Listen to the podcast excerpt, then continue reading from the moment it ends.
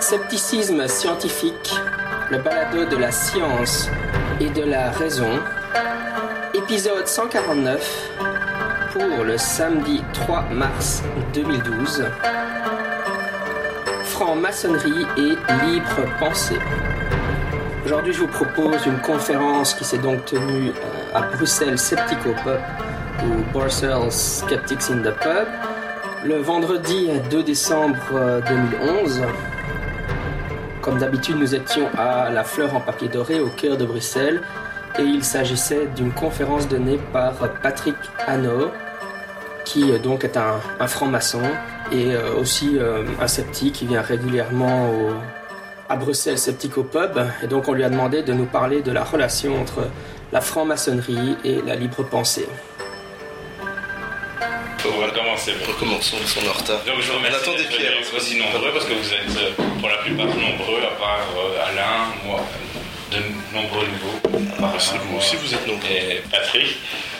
Euh, je dois excuser Jean-Michel en fait à l'origine de ces conférences. C'est lui qui a euh, importé le concept depuis euh, les États-Unis et l'Angleterre. Euh, des conférences sceptiques, c'est-à-dire les sceptiques, c'est ceux, bon, pour le dire rapidement, qui, qui doutent de l'existence de phénomènes paranormaux et qui demandent des preuves scientifiques à l'appui de ces pour, pour prouver l'existence de faits mystérieux. Donc on, on aborde beaucoup de thèmes et euh, la philosophie sous-jacente, c'est une philosophie athée et matérialiste. Euh, je crois que je peux le dire. Je dois excuser donc Jean-Michel qui n'est pas là aujourd'hui parce qu'il est très très occupé, notamment avec un, enfant en bas âge, euh, un, un nouvel emploi qu'il vient d'avoir à Mons et euh, des examens de japonais qu'il doit passer à Paris ce week-end. Donc il n'a vraiment pas su se libérer aujourd'hui pour être avec nous. Mais Patrick est là pour nous parler du lien entre la franc-maçonnerie et la libre pensée, ou comment on pratique l'esprit critique en franc-maçonnerie. J'enregistre la conversation pour euh, la diffuser plus tard sur le podcast, si ça se passe bien. Et euh, donc à la fin de l'exposé, on fera une petite séance de questions-réponses. Oui. Et ceci dit, tu n'as pas répondu à ma question qui était pourquoi ai-je été invité euh, sur un tel que- sujet Parce qu'il euh, me semblait que tu connaissais le sujet. Oui, ça d'accord, mais je ne vois pas très bien. euh, Euh, J'avais un peu l'impression d'être à un dîner de con. Euh, Après, c'est pour se moquer. euh, vois. Voilà. Euh, J'ai un tout petit papier devant moi pour avoir quelques dates. Euh, en fait, tout simplement parce que je trouve assommant les gens qui, euh, qui lisent leurs textes. je ne sais pas tellement utile. Et puis, parce que je viens. enfin, d'abord, je veux être le plus simple possible. Donc, tant pis, j'hésiterai un petit peu sur les, mots, euh, sur mes tournures de phrases, mais euh, je trouve que c'est plus, plus agréable à, écouter que quelqu'un qui lit. Et puis, euh, je viens aussi très humblement parce que. voilà, moi je suis pas un historien de la franc-maçonnerie, je suis pas un spécialiste de la franc-maçonnerie. il y en a qu'on aurait pu inviter, mais on m'a invité moi, voilà. Mais, bon, disons que moi j'ai un regard qui m'est tout à fait personnel. Je suis un franc-maçon de base, hein, je suis membre d'une loge, euh, et euh, voilà, je peux un petit peu vous expliquer euh, les choses en deux parties, si vous voulez. Une première partie où je pense qu'on est obligé d'aller dans le dans l'historique parce que un tel sujet, enfin moi j'ai pas choisi le sujet, on m'a- proposé donc franc-maçonnerie et libre pensée. C'est très difficile de définir la libre pensée. C'est- un peu abstrait et ça peut recouvrir beaucoup de choses. Donc je ne savais pas très bien par quel bout la prendre cette libre pensée finalement. Je pense que le mieux c'est de passer par, euh, par l'histoire de la franc-maçonnerie parce qu'elle s'inscrit effectivement dans ce courant de, de, pensée libre. Euh, et puis, euh, et après cette première partie, faire une sorte de deuxième partie où je vous parlerai un petit peu de mon expérience personnelle. Moi, je, suis initié depuis un certain temps quand même. Euh, je, suis, vénérable maître de ma loge, c'est-à-dire je, je suis le président de mon groupe, si vous voulez. Euh, et euh, donc j'ai une certaine expérience, mais qui est très très limitée parce que je connais bien évidemment le fonctionnement de ma loge, je connais un peu le fonctionnement de mon obédience, un peu les autres. mais en dehors de la Belgique et de la France, je ne connais pas grand-chose, etc. Donc je ne me prenez pas pour un spécialiste, donc si vous avez des questions, soyez indulgents, je n'aurai pas nécessairement toujours les réponses. Alors commençons par le, commencement. Je pense qu'effectivement, pour essayer de répondre à la demande, franc-maçonnerie libre pensée, on est obligé de replacer la franc-maçonnerie dans son contexte et essayer de retrouver euh, son contexte d'origine, donc essayer de retrouver ses origines. Alors comme vous savez, j'imagine que si vous venez ici, que vous vous intéressez un petit peu à la chose, et donc vous avez sans doute déjà lu, vous connaissez un petit peu la, franc-maçonnerie, donc je ne veux pas rentrer dans trop d'explications, euh, je, dirais, trop, trop, trop, trop vastes, trop, euh, trop élémentaires. Donc elle naît au XVIIIe siècle, il y a une date très précise, hein, c'est le, je crois, le 24 juin, il me semble. Enfin, en tout cas, c'est fin juin 1717, euh, date euh, un peu de la, création officielle. On va bientôt fêter le, 200e anniversaire. Oui, 200 Non, 300e anniversaire, pardon. Euh, et, et, donc, voilà, ce qui est intéressant, c'est de voir un petit peu ce qu'on raconte sur les origines. Dès le départ, au XVIIIe siècle, on va créer une légende de toute pièce où on parle euh, d'une origine immémoriale. Euh, d'ailleurs, le texte est repris dans les constitutions d'Anderson de 1723. Hein, on parle des temps. La maçonnerie existe depuis des temps immémoriaux. Donc, c'est-à-dire qu'on ne se souvient pas de mémoire d'œuvre comme si ça avait toujours existé. Et alors il y a évidemment très vite des historiens, ou prétendus historiens évidemment de la, maçonnerie, qui sont en fait des maçons qui étaient chargés de rédiger euh, euh, une histoire, et qui font remonter ça certains à Adam et Ève. Évidemment on est à l'époque où, euh, la seule référence est évidemment on est en pays chrétien, donc la seule référence c'est la, la Bible, Bible chrétienne, donc Ancien Testament, pardon, Tanakh et, euh, euh, Nouveau Testament. Et, donc voilà, c'est la seule référence. Alors évidemment, on parle aussi de Salomon, du, roi Salomon, roi des Hébreux vers 900 avant, notre ère, et, qui aurait en tout cas fondé le, le temple euh, de Jérusalem. Évidemment, tout ça est un petit peu euh, euh, légendaire, plus qu'un peu d'ailleurs, parce que même le temple de Jérusalem lui-même, qui est une grande référence maçonnique, hein, est, évidemment Jérusalem à l'époque, c'est un petit village, quoi. Hein. donc le temple, c'était un temple de village finalement. Hein. donc le vrai temple est construit beaucoup plus tard, le grand temple, celui dont on a encore les ruines à Jérusalem maintenant, enfin le, le, ruine du soubassement, je dirais, vient beaucoup plus tard. donc à l'époque, tout ça n'existait pas, donc sans doute que tout ça est tout à fait légendaire. Mais c'est très important dans la filiation que l'on veut avoir. Donc ce qui est important, c'est n'est pas la légende elle-même, personne n'y croit, peut-être à l'époque, oui, euh, en tout cas maintenant, il n'y a personne qui soutient évidemment cette idée, cette hypothèse, mais euh, en tout cas, ce qui est important, c'est que ça nous donne des renseignements sur la franc-maçonnerie elle-même, qui cherche à justifier sa présence et donc un lointain passé. Vous, enfin, vous, allez tout de suite comprendre pourquoi j'insiste là-dessus. Deuxièmement, euh, il y a une, euh, une euh, comment dirais-je, une, une, une, histoire, si, si, vous voulez, une hypothèse historique qui est souvent donnée. Moi-même, je l'ai, donnée aussi, enfin, je l'ai, répandue, j'en ai parlé, je l'ai expliqué, etc. Euh, maintenant, je reviens un petit peu dessus parce que je suis euh, je suis plus tout à fait d'accord avec ça. Alors pourquoi? Parce que les archives maçonniques, en tout cas celles de France, euh, ont, connu un, sort tout à fait extraordinaire. Donc pendant l'occupation, elles ont été volées par les nazis. Elles sont restées en Allemagne, à Berlin. Et puis, avec l'arrivée des soviétiques, c'est parti à Moscou. Euh, et c'est seulement à la fin de, l'Empire soviétique, donc début des années 80, 81, quelque chose comme ça, euh, non, 91, pardon, excusez-moi, je, me mélange, 91, donc c'est pas très vieux, ça fait 20 ans, euh, qu'on a maintenant que les historiens ont ces, ces, archives, un certain nombre d'archives à leur disposition. Et ils peuvent revérifier beaucoup de choses. Et par exemple, celle-ci, c'est que cette histoire de la filiation entre ce qu'on appelait le compagnonnage, ce qu'on appelle toujours, ça existe toujours le compagnonnage, vous connaissez les compagnons du Tour de France, euh, et, donc les, maçons, ce qu'on appelle les maçons opératifs, les bâtisseurs de cathédrales, etc., hein, où on, expliquait jusque-là que à partir du, XVIIe siècle, on faisait rentrer dans les loges, et notamment en Écosse, on a fait rentrer dans les loges des, des maçons qui n'étaient plus opératifs, c'est-à-dire qui n'étaient plus des gens de métier, des ouvriers si vous voulez, qui étaient des, on va dire, des notables, des intellectuels, etc. Et puis que de, de, fil en aiguille, en un siècle comme ça, finalement, il n'y avait plus de gens de métier parce qu'on bâtissait plus rien, euh, etc. Hein, c'était après la Renaissance. Et, puis, euh, puis voilà, c'est comme ça que se serait créée euh, la franc-maçonnerie spéculative, donc celle où on réfléchit. Hein, c'est plus celle où on, travaille, mais c'est celle où on réfléchit.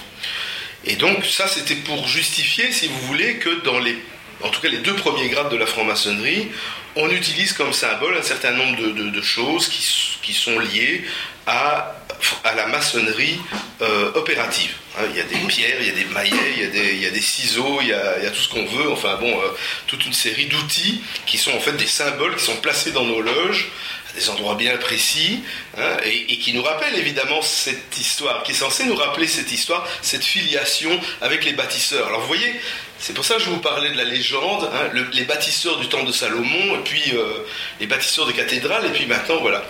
Donc on cherche à donner une, histoire, à l'ancrer dans, l'histoire. En fait, ce qui apparaît maintenant, c'est que ça ne serait pas du tout bâtissé comme ça. C'est-à-dire qu'en fait, la maçonnerie moderne, la franc-maçonnerie actuelle, spéculative, celle qui a 300 ans, elle est créée en fait de toutes pièces, et il faut voir sans doute beaucoup plus des rapprochements avec euh, alors là, je rejoins le thème, comme j'y arrive, de la libre pensée, hein, parce que avec la euh, Royal Society, euh, où s'illustre Newton, qui est la grande figure, c'est Isaac Newton, hein, qui est fondé, je ne sais plus, j'aurais dû mettre les autres lunettes, en 1662, voilà, resituer ça dans la tête, 1662, donc on est à la fin du XVIIe siècle, euh, et donc il y a toute une série de gens qui... Alors c'est un peu, si vous voulez, une société savante. Hein, c'est un peu l'ancêtre de la... Comment est-ce qu'on appelle ça en France Le Collège de France, etc. Enfin bon, c'est une des premières grandes sociétés savantes où se réunissent des gens euh, euh, importants qui sont des, les premiers scientifiques, je, dirais. Hein. La science est inventée en quelque sorte au XVIIe siècle. Et parmi les amis, euh, Newton a un certain nombre d'amis euh, qui sont des amis communs avec un certain Jean-Théophile des Aguiliers. Et des Aguiliers est un, euh, des grands fondateurs de, la franc-maçonnerie moderne. Alors c'est un pasteur protestant, ça aussi je veux souligner le fait. on trouve deux pasteurs protestants à l'origine de la franc-maçonnerie, c'est Jean-Théophile des Aguiliers, qui est d'origine française, c'est pas n'importe qui, c'est le chapelain du prince de Galles. Euh, donc, euh, il est bien placé, enfin, il a des amis puissants en Angleterre, mais on est en Angleterre, hein, on n'est pas en Écosse.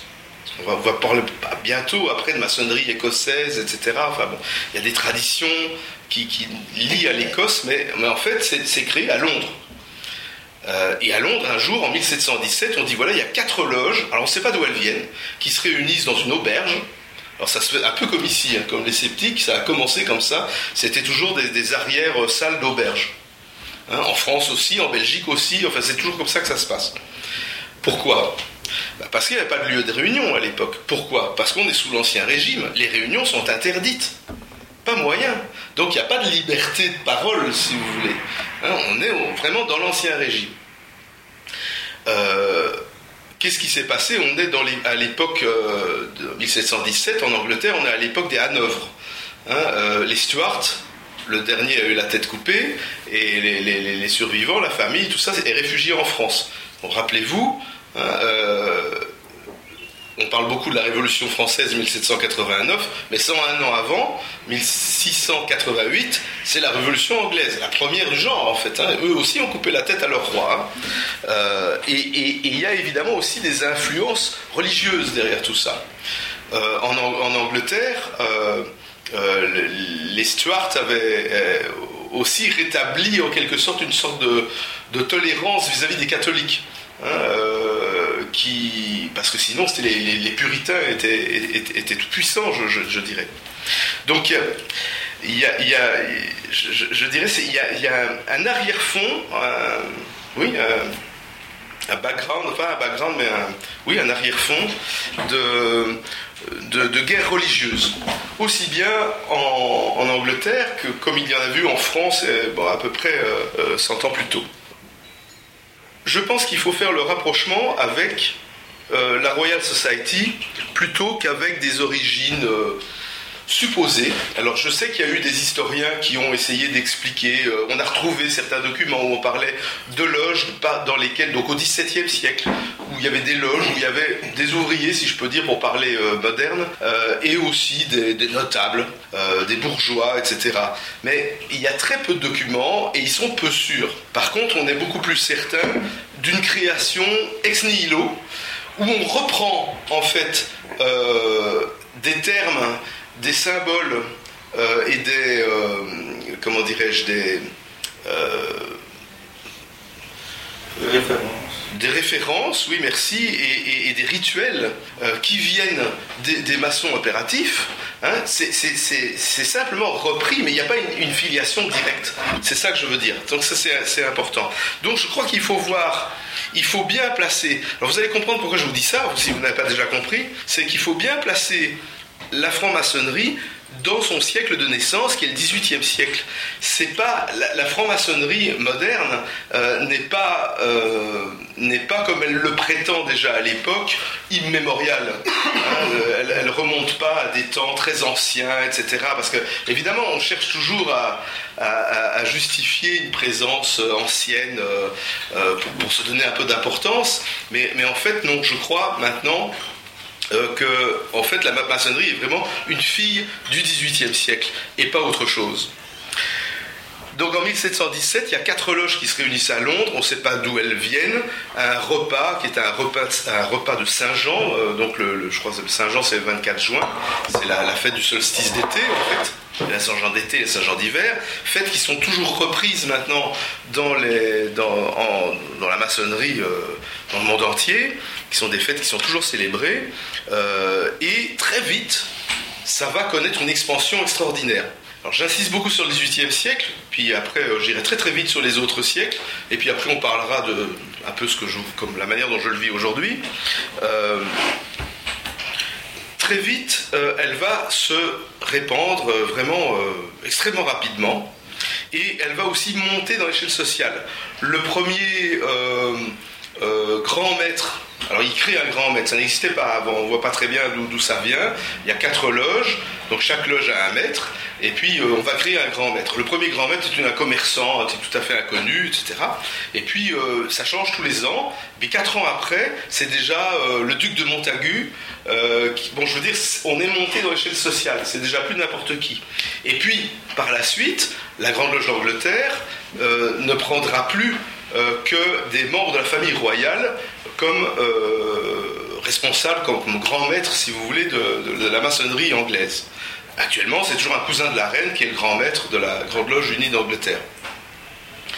Alors, très rapidement aussi, elle va se répandre sur le continent en, 1925, en, 1725, donc 6 ans, euh, non, 5 euh, et 3, 8, 8 ans après euh, la fondation de la Grande Loge Unie d'Angleterre, il y a une première loge à Paris, qui est une loge composée d'anglais, d'écossais, de gallois, etc., qui s'appelle St. Thomas. Donc c'est une loge anglaise, mais c'est la première du genre. Et là aussi, très vite, ça va se répandre. et ça va se répandre dans tous les milieux. Évidemment, tous les milieux, entendons-nous, tous les milieux un temps soit peu cultivés de l'époque.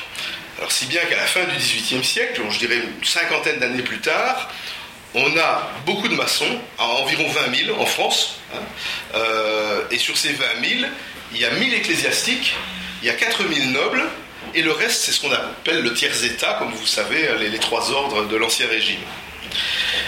Et alors, ce qui est extraordinaire, c'est que on raconte évidemment beaucoup de choses. Donc, les, maçons ont essayé de, de, justifier leur présence par une, une ancienneté euh, légendaire, mais il, il, sera, il, raconte, il laisse euh, courir aussi des, des, des, rumeurs et des bruits sur eux euh, en disant voilà, c'est un mouvement extraordinaire qui prône l'égalité, l'universalité, etc. Enfin bon, c'est vraiment les droits de l'homme avant la lettre, quoi. Hein, c'est formidable, etc. Alors il faut voir la réalité qui est très très très différente. Alors effectivement, les trois États sont représentés. Hein, euh, ce qui est déjà en soi extraordinaire. Alors on se dit c'est formidable. Moi j'ai dit ça aussi, hein. j'étais dans l'erreur en fait. Hein. Je, l'ai dit parce que j'y croyais. J'avais lu des bouquins, des vieux bouquins là-dessus qui racontaient l'histoire de la maçonnerie. Je me passionnais pour ça au début que j'étais maçon. Puis voilà, euh, puis maintenant je lis d'autres livres qui me disent mais tout ça est faux en fait. Euh, alors qu'est-ce qui se passait? Alors moi j'imaginais jusque-là que par exemple, je l'ai dit souvent, hein, que en 1738, je vérifie, Oui, c'est ça, 1738, il y a la, bulle, du pape Clément XII qui excommunie euh, les, francs-maçons. In eminenti, c'est le nom de la, bulle papale. Alors pourquoi On se dit pourquoi, euh, pourquoi, pourquoi l'Église catholique s'en prend à la franc-maçonnerie, etc. Alors euh, d'abord, déjà ce qu'elle n'aime pas, c'est le secret. Hein, mais moi, je croyais ce qu'elle n'aimait pas. Ce que j'ai dit souvent, c'est que on retrouvait dans les loges des nobles et des roturiers, des catholiques, des protestants, des juifs. Il n'y avait pas encore de musulmans à l'époque, enfin, il y en avait, mais pas, en loge, pas en France. Je parle beaucoup de la France parce que ça nous touche très fort, c'est le grand pays à côté, et puis c'est francophone comme, nous. Euh, et, surtout, euh, certains historiens ont dit que la, France est la, est la fille aînée de la franc-maçonnerie, un peu comme on disait aussi qu'elle était la fille aînée de l'Église. Hein, parce qu'effectivement, il y a des rapports très très tôt avec la France. Et la France est intéressante parce que c'est le pays, des droits de l'homme, euh, entre guillemets, c'est le pays de la révolution, etc., du siècle des Lumières, des philosophes, etc. Donc très intéressant par rapport au, sujet qui m'a été commandé. Et, donc, la, la, en, France, qu'est-ce que je vous disais? La France, oui, on, est excommunié, et donc en France, malgré l'excommunication, hein, quelques années plus tard, il y a encore 1000, ecclésiastiques à peu près qui sont toujours francs-maçons. Hein, c'est pour dire que cette excommunication ne, vaut pas grand-chose. Et alors ce que je croyais jusque-là, c'était ce qu'on reprochait finalement, c'était cette mix, enfin pas mixité, mais ce mélange, je dirais, d'individus, hein, des nobles qui portaient l'épée, seuls les nobles pouvaient porter l'épée, avec des, roturiers. Euh, qui, je le croyais, portait l'épée en loge aussi, parce qu'en loge, on a parfois, euh, pour, l'un ou l'autre rituel, on a une épée comme ça, parce que bon, c'est un symbole, évidemment, mais, euh, moi j'imaginais ça, et je disais, voilà, l'Église catholique ne pouvait pas supporter euh, cette, comment dirais-je, cet irrespect de l'ordre établi, hein, qu'on mélange des catholiques avec des non-catholiques, c'était impossible. Eh bien, figurez-vous que j'ai découvert que c'était pas le cas qu'on n'était pas si mélangé que ça, et qu'en fait, euh, il y avait de grandes idées, il y avait des concepts d'unité, d'universalité, d'égalité, hein, donc qui remontent avant la Révolution française, vraiment au milieu du XVIIIe siècle. On parle d'égalité, mais on ne la pratique pas. Par, pourquoi? Parce qu'il y a des loges de bourgeois, donc le tiers-état, il y a des loges de nobles, hein, il y a des loges d'ecclésiastiques, etc. On ne se mélange pas. Hein, euh, chose extraordinaire, j'ai découvert que euh, au, niveau des idées, par exemple, il y a des, euh, francs-maçons qui sont membres de la euh, Société des Amis des Noirs, comme ça que ça s'appelait à l'époque, qui étaient des gens qui voulaient que l'on libère les esclaves progressivement. Hein, attends, faut pas aller trop vite quand même, parce que, hein, quand même qu'ils sachent un peu quoi faire de leur liberté. Euh, je plaisante, hein, mais bon, c'est comme ça. Euh, c'était l'époque, hein, bon voilà. Alors il y avait ces gens, on va dire c'est bien, et un tiers à peu près était, ou un quart étaient francs-maçons. Hein, bravo, on est content, ça nous fait plaisir de savoir qu'ils étaient francs-maçons. Mais il faut savoir aussi que des négriers euh, qui étaient des, qui vivaient dans les ports de l'Atlantique en France, etc., qui étaient propriétaires de bateaux où on transportait les, les Noirs en Amérique, etc., étaient aussi francs-maçons. Moi, ça me fait toujours rire quand on me dit, ah, vous savez, au XXe siècle, Allende, vous savez, le président du Chili, était franc-maçon. Hein, oui. le problème, c'est que l'autre, Pinochet aussi, était franc-maçon. Donc euh, voilà, on est un peu gêné, ça, on n'en parle pas. Hein, bon. Euh, donc voilà, c'est un peu ça le problème, vous voyez. Eh bien, le XVIIIe siècle, c'était comme ça. Hein. Donc il y a, y a un peu toutes les idées qui s'entrechoquent. Euh, il, y a, des idées effectivement qui sont propres au siècle des Lumières, qui sont propres aux philosophes, mais contrairement à beaucoup d'idées reçues et, idées reçues que les francs-maçons ont contribué à, diffuser, ce n'est pas euh, la franc-maçonnerie qui a euh, permis le développement des Lumières. C'est l'inverse, évidemment. Ce sont les Lumières qui ont créé la franc-maçonnerie.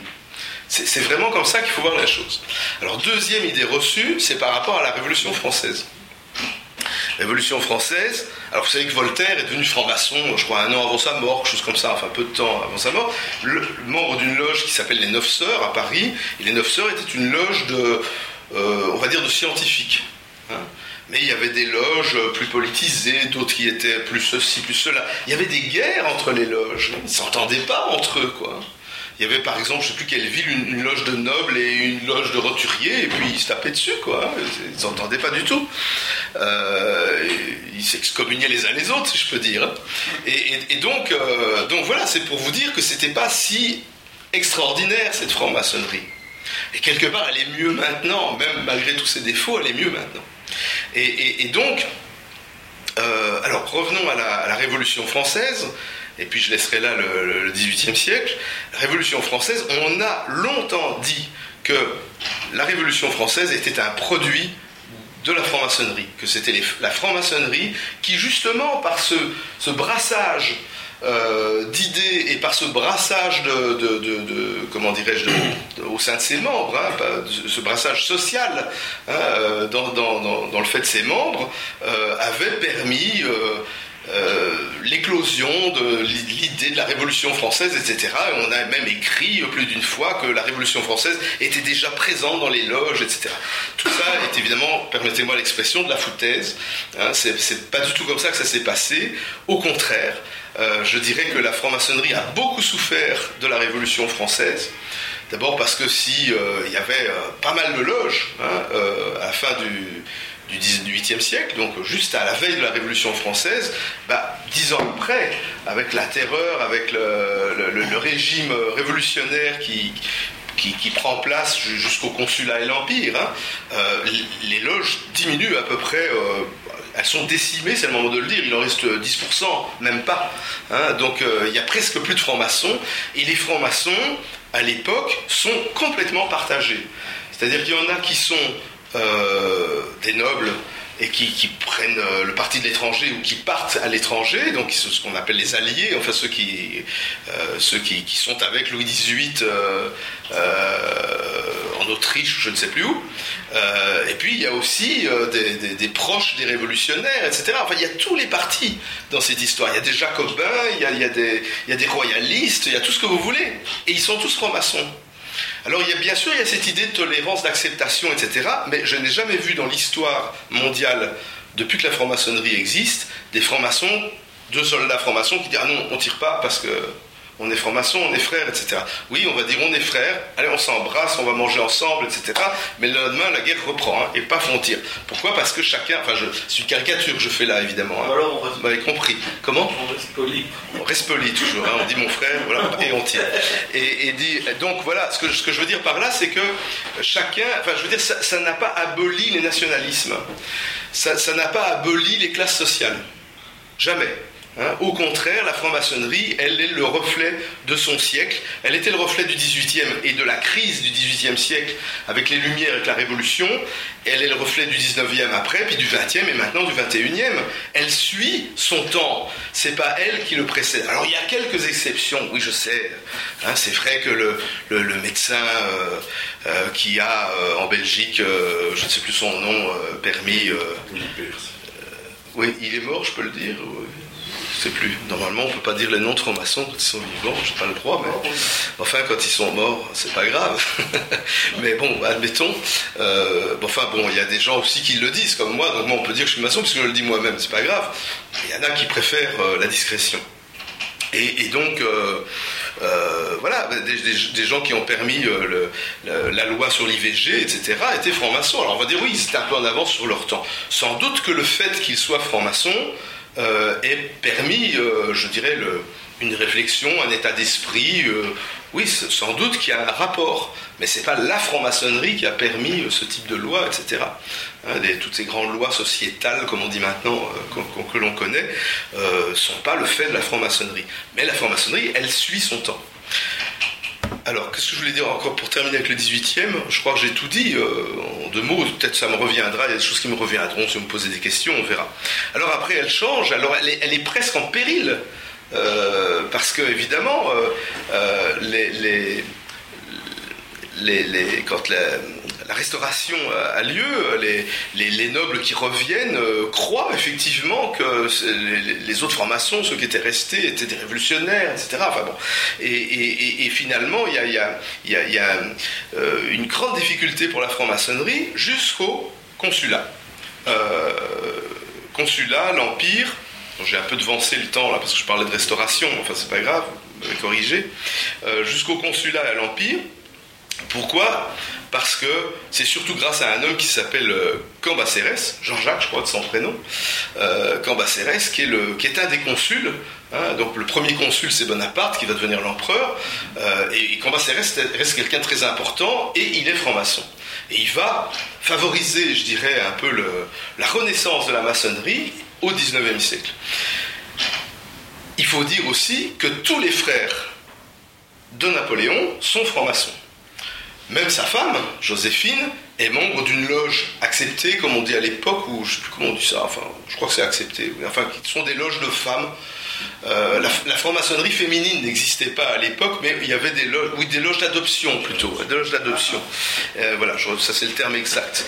Et donc oh, c'était un peu aller, jouer à la dinette les filles pendant que nous on fait les choses sérieuses, quoi. Hein. donc c'était un peu ça. Mais enfin bon, il y, avait quand même cette idée que les femmes aussi euh, pouvaient accéder à une forme de maçonnerie, mais une maçonnerie un peu d'amusement, je dirais, à l'époque. Évidemment, c'est plus le cas maintenant. Donc voilà, et, la maçonnerie renaît. Alors ce qui se passe aussi, c'est que euh, la, maçonnerie, elle est confrontée à, des idées, euh, je, dirais, qui euh, sont ce qu'on appellerait maintenant la théorie du complot. Donc il y a un certain Augustin de Baruel, vous avez sans doute entendu parler.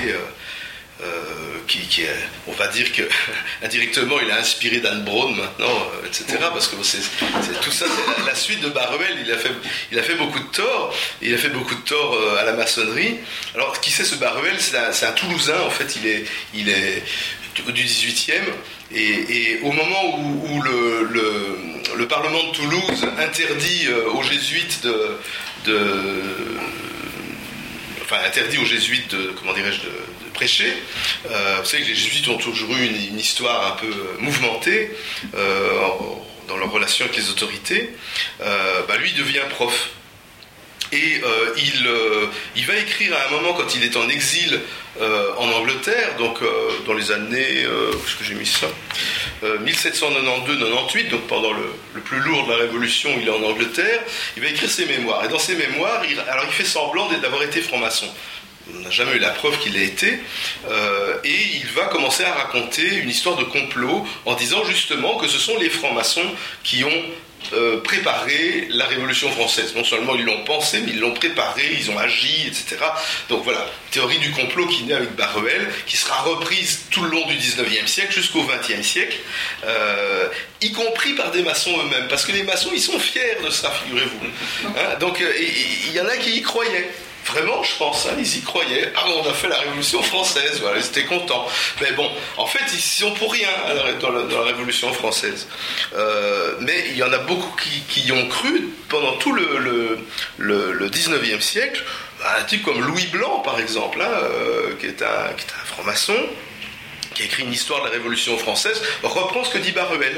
Évidemment, quand on copie toujours, quand un historien copie un autre, etc., on fait des erreurs. Hein. On transmet des erreurs. Euh, même l'historien officiel du Grand Orient de France, en 1865, écrit, reprend aussi cette idée, etc. Euh, jusque dans les années 1920, on a encore des, gens euh, qui, écrivent sur ce sujet. Maintenant, on sait que c'est faux. On sait que ça n'a rien à voir, c'est vraiment comme je vous l'ai dit, mais on en est sûr depuis euh, la Seconde Guerre mondiale en fait. Euh, que dire encore sur, le, sur le, la libre pensée? Je vous ai expliqué, je pense que vous avez compris pourquoi j'insistais beaucoup sur le 18e, parce que c'est le siècle des philosophes, et donc de la libre pensée quelque part. Euh, pensez que Voltaire a été franc-maçon. Hein. C'est le siècle de la Révolution française où on va, pour la première fois dans l'histoire, enfin en tout cas dans l'histoire moderne, avoir euh, la liberté de réunion qu'on n'avait pas avant.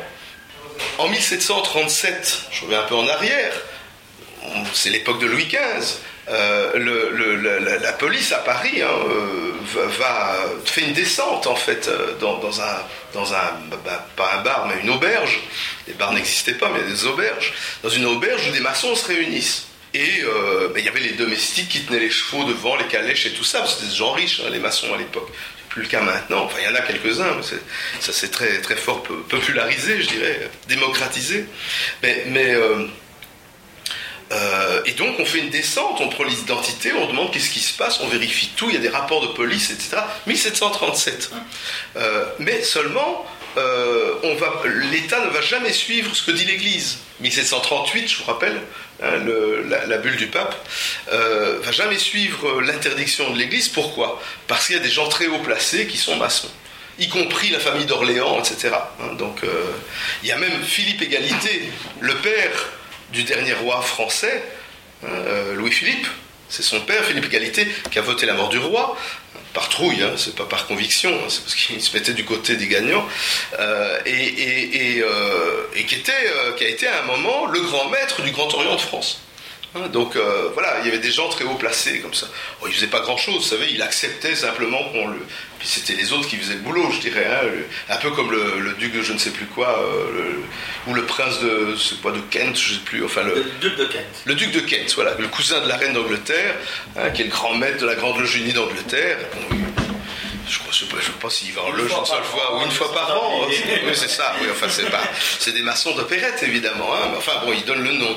Alors, vous allez dans les pays scandinaves, souvent c'est le roi euh, qui, est, le grand maître, etc. Enfin bon. Donc, c'est purement honorifique. Euh, donc, je vous disais, c'est important avec cette libre pensée, tout, ce mouvement de pensée, mais dites-vous bien que les mouvements de pensée à, la fin du XVIIIe siècle, ils ne sont pas dans les loges. Les loges se battent entre elles. Les loges ont des problèmes. Ils sont dans les clubs politiques, les, sociétés de pensée, que je crois qu'on appelait, ça comme ça même. Euh, il y en a beaucoup plus que de loges. À Paris, il y en a beaucoup plus que de loges, en fait. Hein. et c'est là que se fait euh, la réflexion politique euh, et philosophique qui amène la Révolution française. C'est au café Procope, euh, etc. C'est des endroits comme ça, mais c'est pas dans les loges. Donc les, alors bien sûr, il y a eu des francs-maçons qui ont contribué dans ces, dans ces mouvements politiques euh, où il y, a, plus de 6000, je crois, sociétés politiques. Vous vous rendez compte, c'est un moment de, grande crise. Hein. Euh, forcément, on ne fait pas une révolution comme ça pour rien. Bah, il y en a six fois plus que de loges. Donc vous voyez que c'est pas les loges qui, qui organisent tout ça. Alors, 19e siècle, la franc-maçonnerie change. Et euh, alors je le dis très vite parce que c'est des choses peut-être plus connues. Euh, évidemment, il y a le, rationalisme du 19e siècle, il y a le courant positiviste qu'on va retrouver aussi dans les loges. Et alors ça sent bourgeoise. Il n'y a plus de quasiment plus. J'en connais, euh, mais c'est ils sont pas représentatifs, hein, bon, mais, il n'y en a plus, on peut dire qu'il n'y en a plus. Je connais quelques pasteurs protestants, euh, il y a quelques rabbins, enfin, c'est très rare. Hein, mais, alors des nobles, il y en a très peu aussi. Hein. il y en a, mais très très peu. ils n'en font pas état, mais c'est très très peu. C'est vraiment insignifiant la présence. Par contre, ce qui est très présent, c'est la bourgeoisie. Donc ça se transforme déjà pendant le, 18e, le 19e siècle. Et puis avec cette idée euh, des, mouvements laïques, etc., la contestation du pouvoir euh, catholique, par exemple en Belgique et en, et France, donc on va penser à la création de l'ULB en 1834 par réaction à, la, fondation de, l'université catholique de Malines à l'époque qui va devenir de Louvain par après, hein, donc euh, qui se crée en loge. L'ULB est fondée par des francs-maçons en 1834 par la loge des Amis Philanthropes, une des premières loges de Belgique, euh, et, toujours actuellement, je dirais, il y a toujours un lien, qui est un lien historique aussi, mais il y a toujours un lien concret euh, en espèce sonnante et trébuchante, qui n'est pas euh, officialisé. Mais dites-vous bien que s'il y a la Saint-V, la Saint-Veragen, bah, parmi tous les discours, il y a le grand maître du Grand Orient de Belgique qui vient faire un discours après le recteur, c'est qu'il y a quand même une raison. Hein, il ne vient pas comme ça parce qu'il avait envie de passer par là. Hein, donc il y a une raison, il y a des liens. Hein, donc c'est clair. Alors quand les catholiques disent oui, c'est une université maçonnique, bon, bah, c'est un peu comme, comme nous, enfin je dis nous parce que moi je suis de l'ULB, on dit oui, c'est une université catholique. Ils sont pas tellement catholiques, mais ils le sont quand même un peu parce que dans leur, euh, dans leur euh, système d'organisation, il y a quand même l'Église, il y a, l'évêque, euh, etc. Enfin, alors là, il y a des liens un peu en parallèle, je, veux dire, hein. en miroir plutôt. Alors, il y a tout le mouvement laïque qui se crée, donc au courant de pensée, en fait, la, franc-maçonnerie ne fait que suivre, mais elle a quelques grands personnages, évidemment. Jules Ferry, en France, est franc-maçon, hein, des, gens quand même d'une portée extraordinaire. Toujours en France, 1901, euh, euh, la loi, celle qu'on appelle, ils sont marrants les Français parce que eux qui prétendent, enfin je dis ça parce que je suis français donc je peux me permettre de critiquer, mais eux qui prétendent toujours parler une langue très châtiée par rapport à nous pauvres Belges qui parlons une langue euh, épouvantable, ben, eux ils n'ont pas, ils pas un mot pour dire une association sans but lucratif, ils disent une association loi 1901. Donc voilà, c'est l'équivalent chez nous de l'association, des associations sans but lucratif. Hein. donc en, tout cas c'est une législation de la Troisième République euh, qui permet, qui autorise justement euh, euh, les réunions, la, liberté de, se réunir, de penser, etc. Bon voilà, ça, ça c'est maçonnique. Pourquoi je dis c'est maçonnique? Parce que c'est la Troisième République. La moitié des députés en France de la Troisième République sont francs-maçons. Hein, et une bonne partie du gouvernement est franc-maçon, toujours sont radicaux euh, pendant, toute la Troisième République, c'est un peu centre-gauche comme ça. Ils sont tous francs-maçons. Enfin, tous, pas tous, mais beaucoup.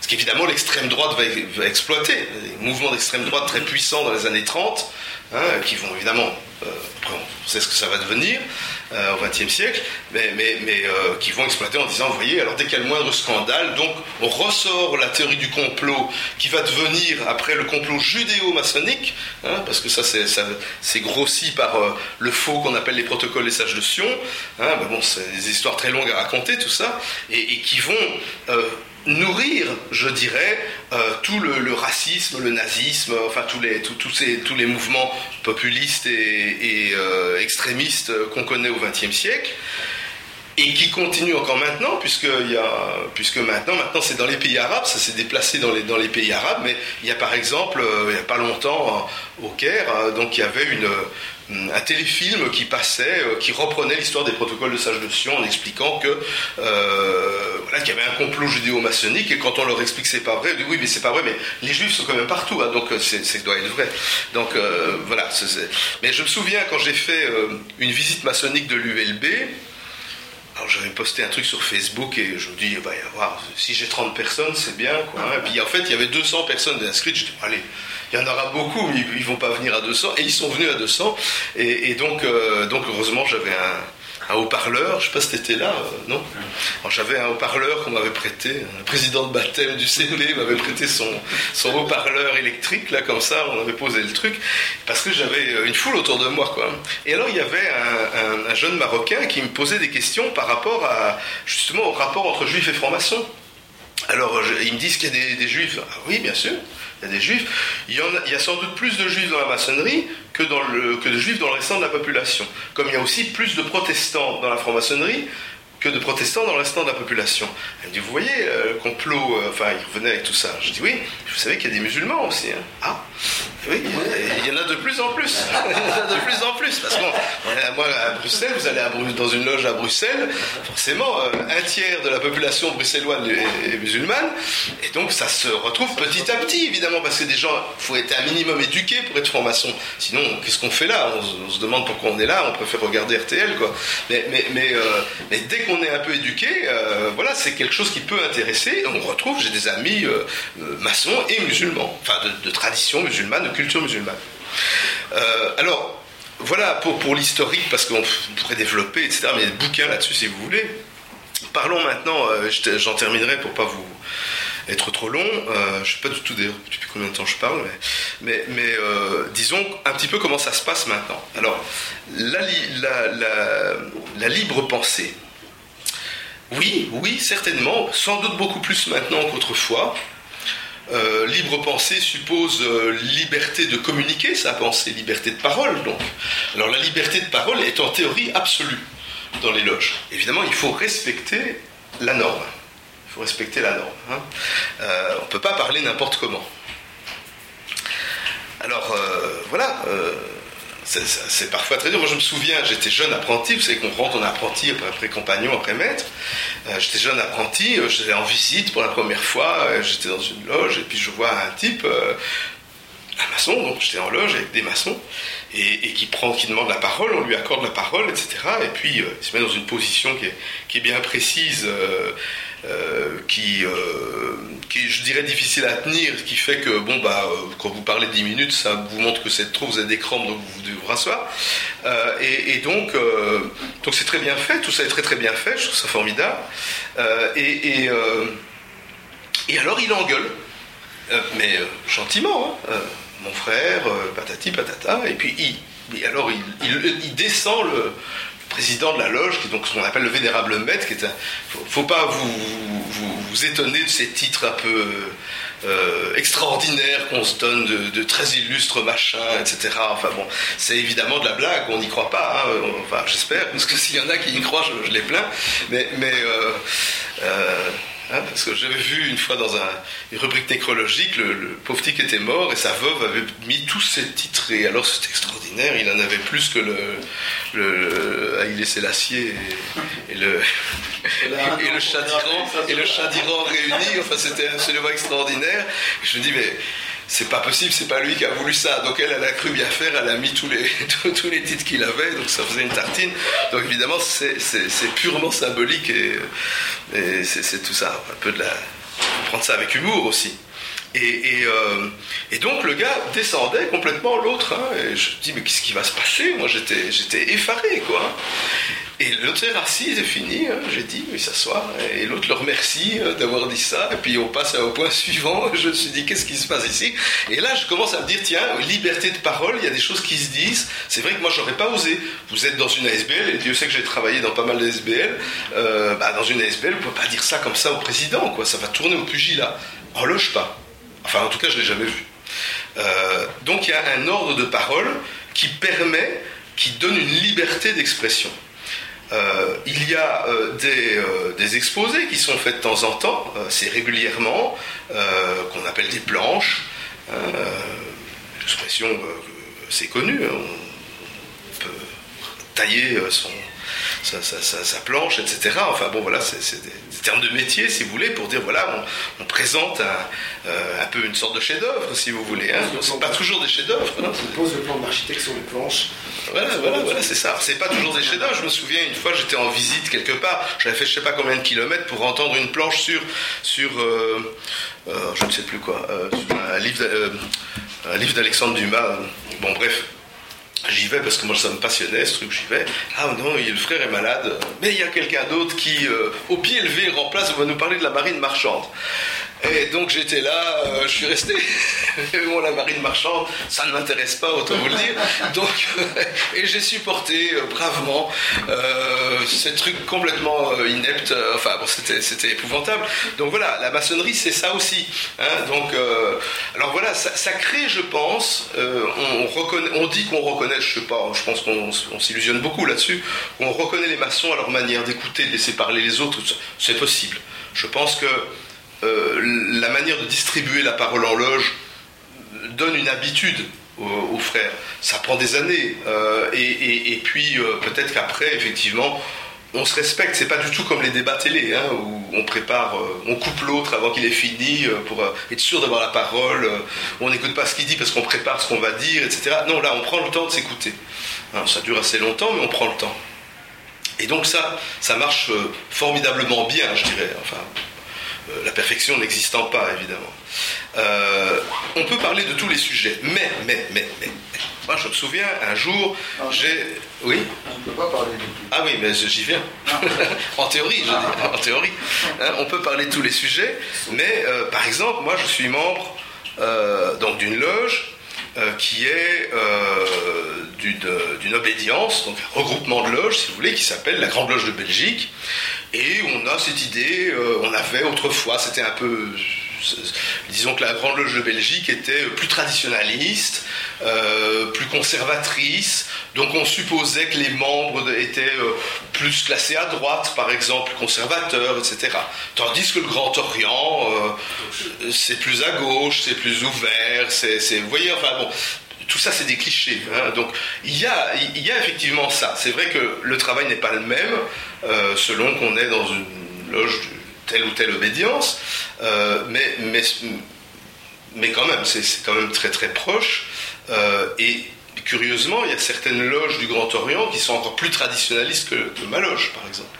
Hein, mais, parce que eux, c'est une fédération de rites, tandis que nous, à la Grande Loge de Belgique, on a tous le même rite, on travaille au même rite. Euh, donc ce qui fait que les loges se ressemblent, je dirais. Enfin, c'est très fort, on se ressemble très fort. Euh, mais, mais, tandis qu'au Grand Orient, vous pouvez d'une loge à l'autre tomber sur des choses très très différentes. Hein, il y en a qui ont un tapis de loge avec une série de symboles, d'autres les ont pas. Il y en a qui ont, une série de symboles avec équerre, compas, etc. Euh, d'autres n'ont pas ça. ils simplifient. Il y en a qui simplifient très très fort. Je ne sais plus très bien ce qu'il leur reste de maçonnique, mais enfin, c'est simplifié. En tout cas, ils ont, ils ont les, les, passages, je dirais, donc les initiations, ça, ils ont conservé, évidemment. Alors, euh, bah, moi je me souviens qu'il euh, y a quelques années, j'avais voulu faire une, une planche sur euh, l'homoparentalité. Pour ceux qui ne savent pas ce que c'est, l'homoparentalité, c'est la possibilité, donc pour un couple de, de, deux hommes ou de deux femmes, d'avoir un enfant, etc., d'élever un enfant, etc. On appelle ça l'homoparentalité, le, mot venant d'homosexuel et de parentalité. On m'a dit, tu veux parler de ça? Ouh là là, je ne sais pas si la loge est prête. Je dis, comment ça la loge est prête? La loge doit être prête pour ça? Enfin, euh, c'est quoi la maçonnerie euh, Il faut, euh, faut, faut, faut, bouger, il faut aller de l'avant, on est là pour parler de tout, non? Oh oui, mais tu sais, ici on a la grande loge de Belgique et on va surtout parler de symbolisme, de ceci, de cela. Mais ça, quel sujet tu viens Enfin bon, alors finalement j'ai insisté, ça a pris un an, et puis j'ai pu un jour parler. On m'a dit que ma planche était bien, donc voilà, je suis content. Mais, euh, c'est pour dire qu'il y a des sujets plus difficiles. Alors maintenant que je suis le responsable de ma loge, je dois, si vous permettez l'expression euh, un rien ironique, je dois garder l'église au milieu du village. Donc ça veut dire que selon les, différentes tendances qu'il y a euh, dans, ma loge, je dois en tenir compte pour que les frères ne soient pas mécontents, je dirais. Hein. Si, je favorise trop une tendance ultra progressiste par rapport à d'autres qui sont plus traditionnalistes, je pense au niveau du, des rituels, etc., euh, ils vont pas être contents. Donc je dois un petit peu euh, satisfaire tout le monde. Alors moi, je suis classé comme étant progressiste, etc. Donc, euh, donc j'ai tendance à mettre des planches sur le, le rite machin, sur ceci, le symbole, le ça, ça on, ne me critique pas. Hein. donc euh, simplement, voilà, c'est une bonne gestion, je dirais, c'est un peu la politique de la loge, politique évidemment entre guillemets. Euh, et, donc voilà, la, la liberté absolue de parole, comme tu le faisais remarquer, est théorique. Hein. je suis désolé de le dire, elle est presque pratiquée, mais elle ne l'est pas complètement.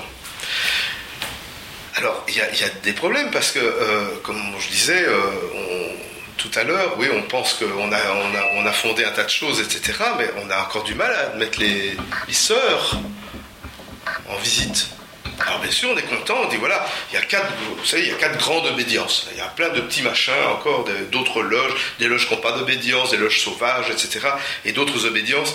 Mais, mais il y a quatre euh, grandes obédiences qui qui ont des, liens entre elles, des liens administratifs, euh, etc. Bon. on peut se visiter, on a le droit. Des fois, on, peut visiter d'autres aussi pour lesquels on n'a pas le droit, on s'en fout, on y va. Hein, mais, mais euh, donc c'est le Grand Orient, masculin, c'est les plus nombreux. Je parle de la Belgique là. Hein. La Grande Loge, hein, masculin, masculine, donc euh, le droit humain qui est mixte, et la Grande Loge féminine qui est monosexuée, donc il n'y a que des femmes. Grande Loge féminine, 1974, la, la fondation. Hein. on n'est pas ultra progressiste quand même, hein, ça met du temps. Hein. J'ai d'ailleurs un petit dessin euh, sur ma page Facebook pour ceux qui sont euh, en ligne avec moi. Euh, si vous cherchez dans, mes petits dessins, il y en a un très drôle où on voit un, franc-maçon qu'on reconnaît à son tablier, tablier, les gants, etc. Et, et, avec un imam, tu l'as vu toi? Avec un imam et un, prêtre qui courent derrière. Et faites pas de conneries avec cette histoire euh, de, vote sur l'initiation des femmes, etc. C'est assez drôle. Hein, bon. Et, euh, alors bien sûr, les, femmes sont initiées depuis longtemps, enfin depuis un siècle, disons. Mais elles restent chez elles. Hein. donc euh, quand on invite des, frères du droit humain et les sœurs ne peuvent pas, peuvent pas venir. Alors maintenant, ça a changé. Il y a eu, il y a eu des, décisions qui ont, changé. Je pense parler là quand même toujours un petit peu de la liberté de, de la libre pensée. Je ne sais pas si c'est lié, mais enfin, moi, il me semble que c'est lié, enfin, sinon, je ne vois pas très bien de quoi je parlerai. Euh, et, donc, euh, donc, ça a changé. On dit maintenant, enfin, dans mon obédience, les loges peuvent choisir. On n'initie évidemment pas les femmes, hein, ça toujours pas je ne le souhaiterais pas, ça je peux m'expliquer là-dessus. Mais en tout cas, moi je trouverais la moindre des choses que des sœurs, donc des, francs-maçonnes, puissent nous rendre visite. Hein, voilà. on peut choisir. Je vous avoue que moi, je n'ai pas encore osé le programmer parce que j'ai peur qu'il y ait la moitié des frères qui viennent pas ce jour-là en disant c'est une hérésie euh, épouvantable. Euh, donc voilà. Donc ça veut dire que les idées ont du mal encore à, progresser, etc. Hein. Alors, vous voyez, donc cette image du franc-maçon progressiste euh, qui révolutionne la société, etc. Eh ben non, c'est pas ça. Les francs-maçons sont des gens comme les autres. Euh, certains un peu plus coincés même que, d'autres, hein, euh, d'autres euh, peu plus progressistes aussi, ça dépend. il, y a, une grande, grande variété, un peu comme il y avait une grande variété au XVIIIe siècle. C'est différent maintenant, c'est adapté à notre, à notre époque, mais la, la, libre pensée, évidemment, existe. Hein. tout le monde se réclame un peu du libre examen en Belgique, etc. Enfin bon. Mais dans la pratique, c'est pas toujours euh, pas toujours ça. C'est pas toujours appliqué. Bon je pense que si je continue moi je peux encore mais je pense que je vais me répéter je vais délayer etc et tout le monde va commencer à bailler. Euh, donc je pense que le mieux c'est que je m'arrête